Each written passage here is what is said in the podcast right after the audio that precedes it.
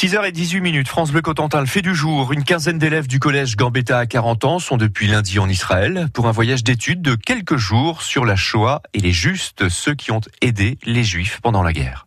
Hier ils ont visité le mémorial Yad Vashem, le centre mondial de la mémoire de l'Holocauste à Jérusalem.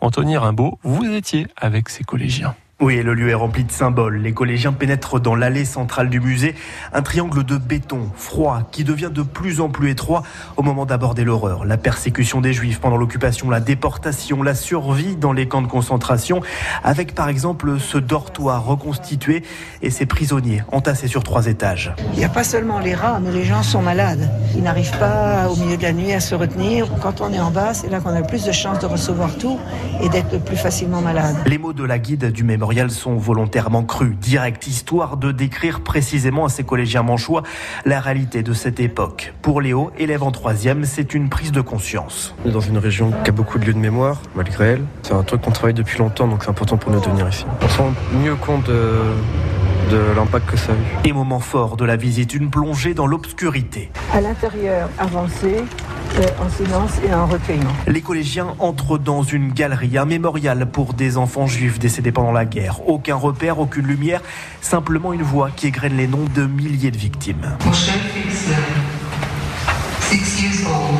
Retour à la lumière. Nous arrivons maintenant dans le Jardin des Justes, un espace en extérieur dédié à celles et ceux qui ont sauvé des Juifs pendant la guerre.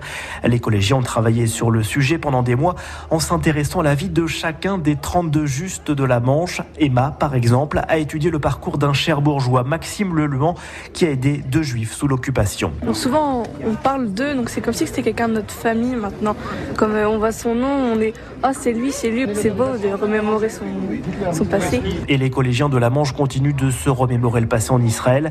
Ce matin, ils se rendent sur la tombe de l'un des justes parmi les nations les plus connues au monde, Oskar Schindler, un membre du parti nazi qui a sauvé plus de 1000 juifs. Une histoire portée sur grand écran dans le célèbre film La liste de Schindler. Et vous retrouvez les images et les vidéos de ce voyage sur notre site francebleu.fr.